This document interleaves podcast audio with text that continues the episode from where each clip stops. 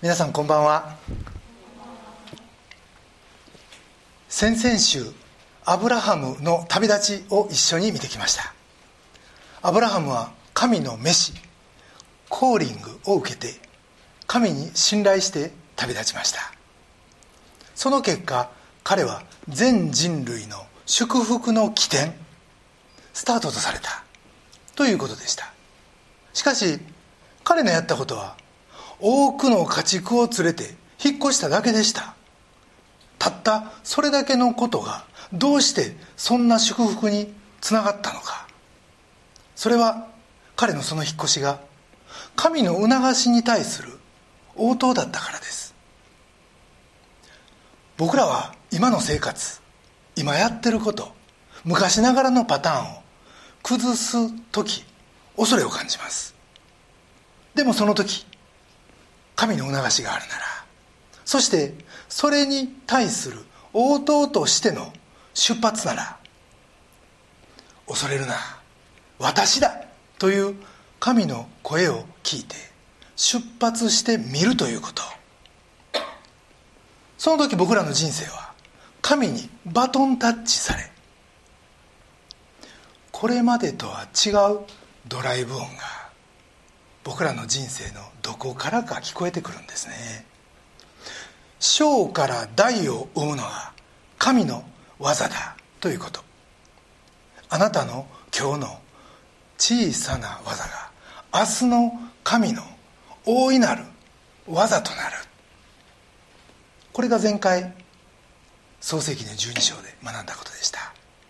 さて今日はそのアブラハムの旅路をたどります。そして彼の経験した神の祝福をまた彼がどうやって自分のものにしていったのかを3つのポイントで見ていきたいと思います。まず1つ目のポイントはまずは身近な破れを作ろう。以前聖書は神の物語だということをお話ししました。それは創造堕落贖い回復。の4つのポイントがストーリーとして並んでいるという意味です。全てが順調で一本調子なら物語にならないんですね。赤ずきんちゃんがおばあちゃんのところに行って楽しく過ごしてそのまま帰ってきたら物語にはなりません。狼がおばあちゃんを襲いおばあちゃんのふりをしてベッドで待ち伏せしお見舞いに来た赤ずきんちゃんを食べてしまった。それを狩人がやっつけて狼のお腹から救出した。だから赤ずきんちゃんが物語として成立したんです。本来あるべき姿が一旦崩れそれが回復せられていく。ここに物語があるんです。その意味でアブラハムは世界の破れを作ろう。その物語のために召された人でした。創世紀の12章3節。地のすべての部族はあなたによって祝福される。とあります。神はアブラハムに地のすべての民族世界を作ろうためにあなたは召された。とおっしゃったんです。アブラハムはそんなこと聞いても神がどんなふうに自分を使って地上の全ての民族を祝福しようとしてるかなんて分からんかったと思います。がやがて時代を経て明らかになってきたのがアブラハムの子孫からヨセフが生まれそのヨセフがマリアと結婚しこのマリアからイエスが生まれるということ。血がつな血はつながってないんだけど経図的にはイエスはアブラハムの子孫に数えられました。このことを神は世界はアブラハムによって祝福されると言われたんです。そこまでは分からなかったにせよアブラハムは目の前の課題に取り組んでいきます。その一つ一つが繕いだったんですね。僕たちもこの世の破れを繕うという務めがあります。たとえそれが何をすることでそうなっていくのかは分からんかったとしてもその全体像は見えなかったとしてもこれはそれに違いないという促しを感じるなら僕らはその繕いを一個一個丁寧にこなしていくんです。イエスも最後の晩餐の席でヨハネの13章7節。私がしていることは今は分からなくても後で分かるようになると言われました。よく年配の先生が「後知るべし」という言葉をお祈りや説教の中に使います。今は分からんでも後で分かるという意味です。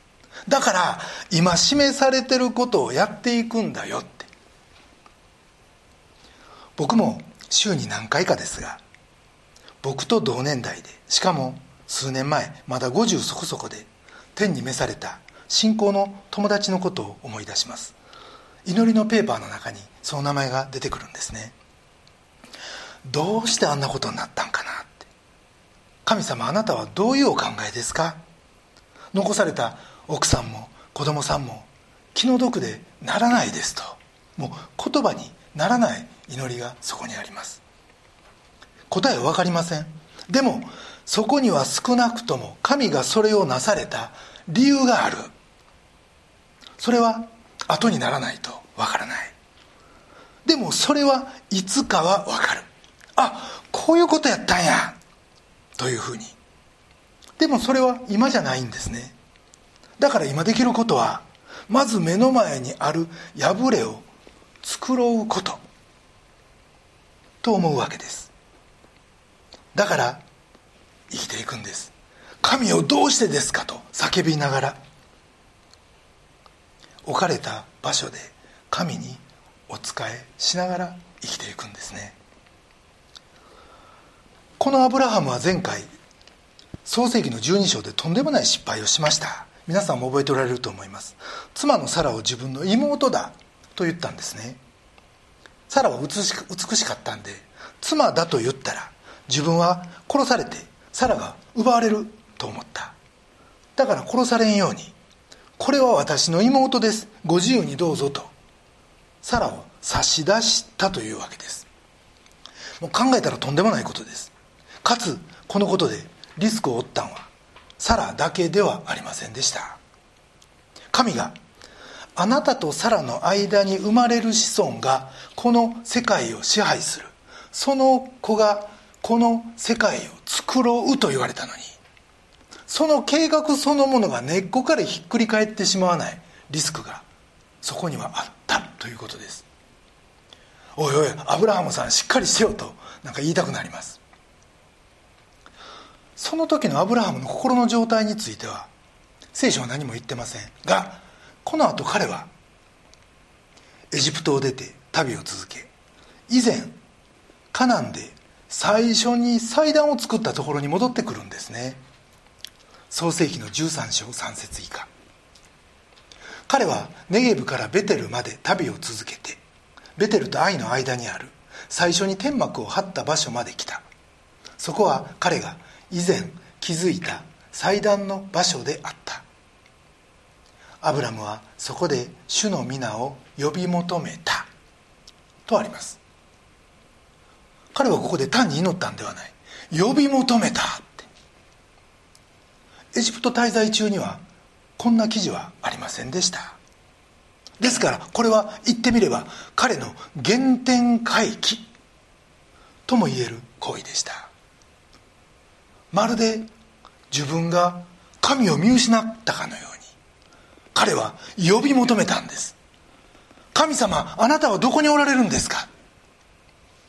あなたはおられるけど私はあなたのことが分からなくなりました。自分が何をしてるのかもわからない。どうか私を回復してください。私を許し私を取り戻してください。そんなふうに叫んだんでしょう。アブラハムは世界の破れを作ろうために召されました。にもかかわらず彼は自分の中に破れが起こった。ということを知ったんです。自分の中にそんな破れを発見したんです。恐怖に支配され神の御心が行えなかった。人を恐れて神が本当に自分を祝福してくださってる自分を支えてくださってるということも分からなくなってしまった。僕らにもそういう時があります。その時どうするんかです。アブラハムは神を呼び求めました。僕らはそんな時どうするでしょう。僕らの中に破れがある罪があるってでもそんな時僕らすぐに神を呼び求めるでしょうか？それとも何か別のことで気を紛らわすでしょうか？僕らはしばしばパニクって落ち込んであ俺また同じことやってる。もうどうしようもないな。ほんまにあかんな。もう行動だけでなく頭の中までそれに引きずられてぐるぐるぐるぐる同じところ回ってそのまま時を過ごしてしまうということがあります。でもそんな時神をもと呼び求めるんですね。困った時に自分の破れを発見した時に神を呼び求める。すると神はすぐにそれを繕ってくださいます。ああ主よって。まずそれだけでええかもしれません。とにかく名を呼ぶ。自分のこと全部ご存知の神に明け渡す。すると何かが違ってくるんです。何が違ってくるか。これは人によります。でも必ず何かが変わる。同時に「下がれサタン」と一括するのも効果的です。変な考え方悩み方始めた時には「下がれサタン」です。その存在に僕らが気づくだけで破れの拡大も下向きのスパイラルも止まります。その瞬間あらゆるほころびの主犯はあバレたかってなもんです。さささっといなくなる。その時僕らは慰め主癒し主繕い主の皆を呼びながらもっと早めにあなたの皆を呼ぶべきでしたね。本当に失敗しました。でもこれからはそうします。あなたから決して離れることはありませんという。悔い改めに導かれる。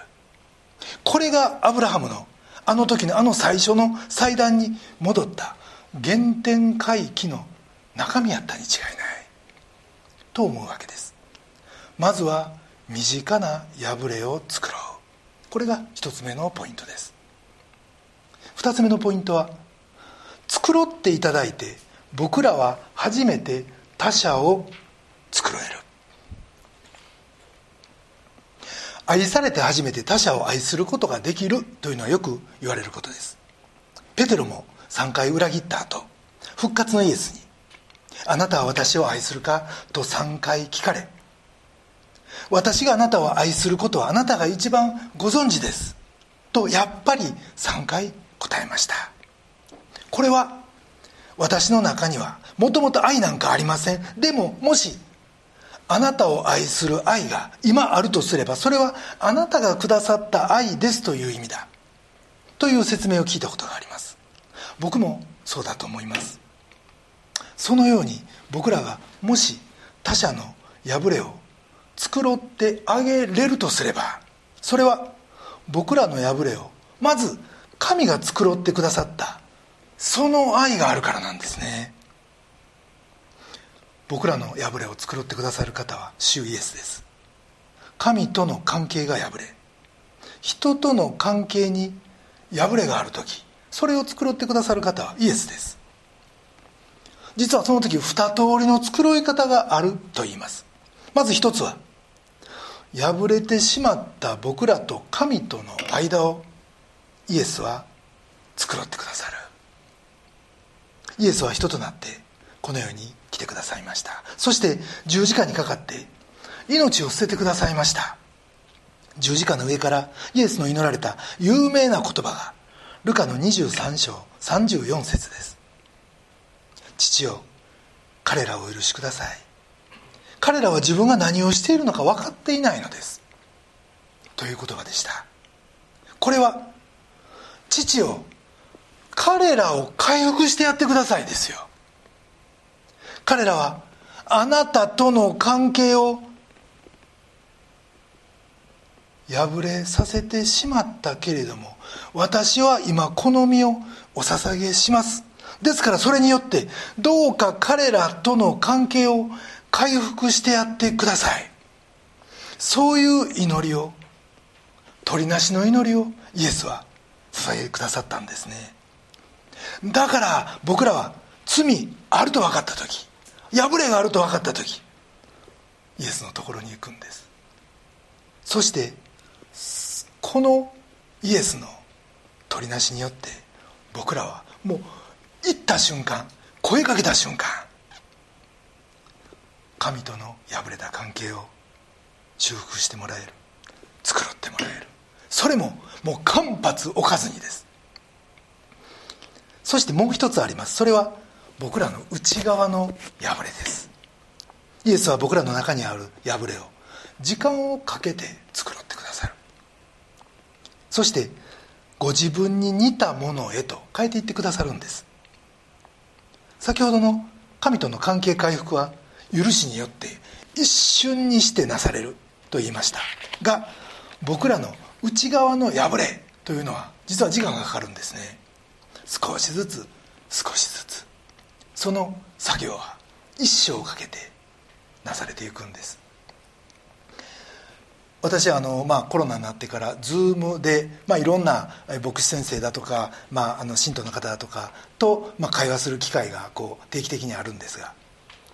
えこれは福音自由ではないんですけれどもある教会の女性執事の S さんという方とお話をしててその時 S さんが語ってくれたのがその教会のある年配のご婦人の方とあった一つの出来事でした。それはご自分のお孫さんが難病にかかってそれが理由で教会に来られたご婦人でした。来られてすぐ。実はその S さん自身の息子さんも同じ難病を患ってるということを知りその女性はそこから慰めを受けて意気投合しその後続けて礼拝にも出られるようになり1年前に受洗をされました。その後献金もしっかり捧げ教会の奉仕も真剣になされてたんだけどお孫さんの病気は一向に良くならない。ところがその S さんの息子さんだけはその後奇跡的な回復が与えられてほぼ完治した。するとそのご婦人はそれに納得がいかずとうとうもう信仰をやめます。と言い出して教会にも来なくなったそうです。この人はお孫さんの病気の回復を望んでそれが信仰の入り口になったわけですけどその解決が望む形で与えられんかった時に彼女はそれを投げ出してもうやめますと言ったんですね。神にお願いしても神は聞いてくださらない。神は効き目がない。神なんかいないのか。たとえいても私なんかには関心がないということだ。と思ってしまったんですね。その時受けた相談がそんな内容でした。それに対して僕はその時その方におそらく神には別のご計画が終わりなんでしょうねと投げかけた上でたとえ今は分からなくても神に信頼して祈り続けましょうと励ますことですねというお返事をしました。実際そうこうしてるうちに状況は変わらずとも問題そのものには変化はなくても自分の中に変化が起こってきたりするもんで実際実はそんなふうにお祈りしてたらその後感謝なことにその方は戻ってこられましたと最近連絡をいただきました。主の御業に主の皆をあがめました。僕らは十字架のイエスを知ってます。ご自分の一人子を十字架にかけてくださった父なる神の愛を知ってます。そこまでした神が僕らに一番ええことをなさらんはずはないということです。だからもし僕らの願いがすぐに聞かれなかったとしてもそれは僕らにその必要があるから。つまりその願いが叶う前に僕らが知っとくべきことそして経験しておくべきことがある。あるいは僕らの祈ったことがその通りにはならずとも別の結果をもたらしたとしたらそれにもまた理由がある。そう思うことができます。つまり神を信頼するということ。ご自分の御子まで与えてくださった。神に信頼する。自分の考えより神に信頼する。その信頼もまた神の愛というものへの理解も。実はいろんな形の交わりの中で神を与えてくださるんですね。実はその女性は自分の思い通りに神を動かそうとしてたわけです。がそういう人はイエスのように変えられていくんですね。どういうことかというとゲッセマネの園で十字架を前にしてイエスご自身がマタイの26章39節我が父よできることならこの杯を私から去らせてください。しかし私が望むようにではなくあなたが望まれるままになさってください。と祈られました。あなたのお考え通りで結構です。ということです。僕らは祈る中で神の御心のままにと願うものへと変えられてゆくんです。逆に僕らがもし自分の願い通りに神を従わせようとしてるならこれもまた実は僕らの中にある破れだ。ということができます。でもこの破れも神に作られてゆくんですね。その時自分の中にある本当の願いというものが明らかになってくるんです。イエスは確かに十字架を恐れました。だからこの杯を私から去らせてくださいと祈られました。でもそれが本当のイエスの一番深いところの思いやったんかというとそうではありませんでした。イエスにもその時一時的な恐れがあってそうは願ったんだけどでも本当の心の中の願いは父の御心をなすことでした。民の破れを繕って世界を回復すること。それが最高の最善のそして究極の目的であってイエスはそのために来られたんですね。だから僕らもです。父との交わりの中で僕らの本当の願いというのが明らかにされていくんです。神は僕らとの交わりを忍耐を持って続けてくださり僕らの本当の願いというのを引き出していってくださいます。そしてそれに気づく時。そしてそこに進んでいく時。そのパワーは神が人間に与えた最大級のパワーです。熱源です。世界中の歴史上の全てのクリスチャンの偉人たち。彼らはみんなそのエンジンで動いてきました。そして神はそんな彼らを通して世の破れを作ろうとしてこられた。そして今僕らを通して同じことをされようとしてるんですね。繕っていただいて僕らも初めて他者を繕うことができるようになる。これが2つ目のポイントです。3つ目のポイントは委ね切った人の持つ軽やかさ。こうして大きな失敗の後神を呼び求めたアブラハムでした。がそんなアブラハムにまたもや次の選択肢が現れます。アブラハムとロトは2人とも裕福になり多くの家畜を持つようになった。となると家畜のための水や草も足らんようになり取り合うようになったとあります。13章7節にはその頃その地にはカナン人とペリジ人が住んでいたともありますから。そこにはまだ多くの先住民がいたわけでアブラハムとロトが自分らの活動範囲を自由に拡大することはできなかったということ。よそ者とよそ者のアブラハムとロトがそんな中で内輪もめなんかしてて取り合いなんかしてたらもうええはずがない。そこでアブラハムはロトにここを出て新しいところに行こうと。そしてお互い別々のところに暮らそうと。右と左に分かれようと。提案します。ちょっと地図を出していただけますでしょうか。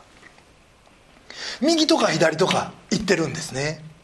この時アブラハムとロトがいた場所というのはベテルとアイの間のこの、まあ、三角のこの上のこう黒い点のあるあたりです。日本の矢印があって左側に沿っていくと視界です。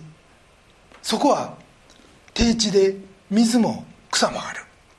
そしてこの視界の南側をぐるっと回り込んだところにソドムとゴモラがあったであろうと言われてます。でも右に行くとそこは山地で岩だらけで水もない。岩間に生えてる草がちょろちょろあるだけでそういうところを探しながら放牧せざるを得ないわけです。そこでアブラハムは選択します。どういう選択をしたんかというと右とか左ではなくまずロトに選ばせた。つまりアブラハムは選択しないことを選択したんです。お前が選べと。なんでこんなことが言えたんか。それはアブラハムは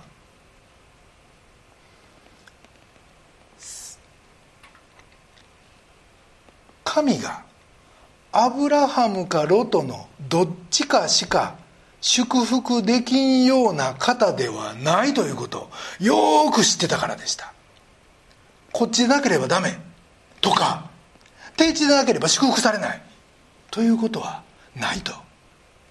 自分がどっちに行っても神は絶対祝福してくださると。だから彼はまずお前が選べとロトに言えたんですね。神を信頼する人は自由になります。アブラハムには大いなる自由がありました。俺は年長者だ。どう見てもこっちの方が土地としては良さそうだし俺はこっちを選ぶお前は反対側に行け。とは言いませんでした。彼は行き先にしがみつく必要はなかったんです。右に行っても左に行っても神の祝福はある。求められて手放すならもっと大きな祝福があるということを知ってたんです。自分の願いも自分の財も自分の生活も人生そのものを軽く握って神の求める方向にスッと差し出していく準備が彼にはできてました。だから9節あなたが左なら私は右に行こう。あなたが右なら私は左に行こう。ということができたんです。僕は合気道してるんですけどそのルーツは柔道と同じくいわゆる柔術です。大切なのは自然体、まあ、無心無構えなんて言うんですけど、まあ、要は構えず心を空っぽにというような言い方をします。だから最近の柔道の試合見て残念に思うのは1964年最初の東京オリンピックで柔道が初めてオリンピック競技になった頃の柔道と今の柔道ではもう全く様変わりしてしまったということです。相手の道着奥襟とかもうガチガチに握って力比べをする柔道は本来あるべき姿ではなく本当は卵を潰さん程度にふわっと握って足の運びで勝負する。これが加納治五郎の柔道です。最初に組み手争いはしたとしても小指と薬指を引っ掛けて相手の動きをそこで察知しながら力を入れない。すると足が前に出るんです。相手の動きにスススーッとついていく。そしてここぞという時に全力で握り返して崩しと賭けで瞬時に決める。アブラハムがどこにも力を入れない。何にもしがみつかないという。その軽やかさ自由さを持ってたって。その意味で合気道と。また本当の柔道とはものすごい共通点があるな。と思いながらいつも合気道の練習をしてます。ですからまあ僕にとっては合気道しながらなんかこう神学的なものをこう考えるいいチャンスになってるわけです。アブラハムはこの軽やかさで神と一緒に踏み出しました。彼はその後大いなる成長を続けますがその最初の一歩が実はここにあったんですね。神は僕らのことを愛しておられます。僕らを通して世の破れを作ろうとしておられる。でも神はそれを一人でするのではなくあなたと一緒にやりたい。と思っておられるんですね。この神と働く献身者とされてる。そのように召されてるということを僕らは喜びたいしまたそれと同時にこのアブラハムの軽やかさを忘れず主にある粋な選択をしていきたい。と思います。重要であればあるほど力を抜く。重要であればあるほど自然体。そして委ねる。その時僕らの想像を超えたものすごい祝福が待っているということ。このアブラハムの選択劇は僕らに雄弁に語ってる気がします。あなたは今何かの選択で迷っておられるでしょうか？大切な選択を前に固まってませんか？今の自分にとって何がベストか将来何が役に立つかは普通に出てくる僕らの判断基準です。が一番身近な人。それは奥さんかもしれんしご主人かもしれんし同僚かもしれん。とにかくあなたのそばにいる大切なパートナーに。一番近いところにおられる隣人に最大の祝福となる選択が実は御心の選択であり将来主の皆を心から崇めざるを得ないほどの猛烈なあなたご自身の祝福に至る道だということをこのところから教えられたいと思います。それでは一言お祈りいたします。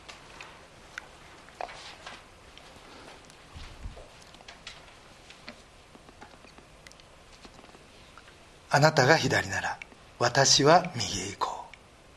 あなたが右なら私は左に行こう。愛する天のお父様尊き皆をあがめます。私たちの前には多くの選択肢があります。あなたの喜ばれる選択肢を祈り求めてはいますがそれがわからないこともしばしばです。でもそこにあなたに愛されてるという信仰がありあなたからいただいた愛がありそれゆえの他者への愛があるならそのどちらに進んでもあなたは豊かな祝福を与えてくださるということを今日教えていただき感謝です。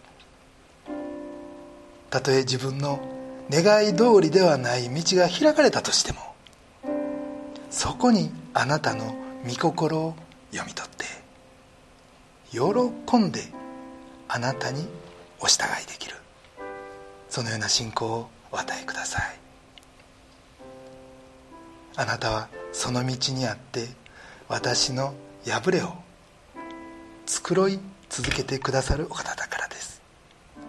そのあなたからの癒しを得さらに私自身が世の破れを繕うものと変えていただくことができますように。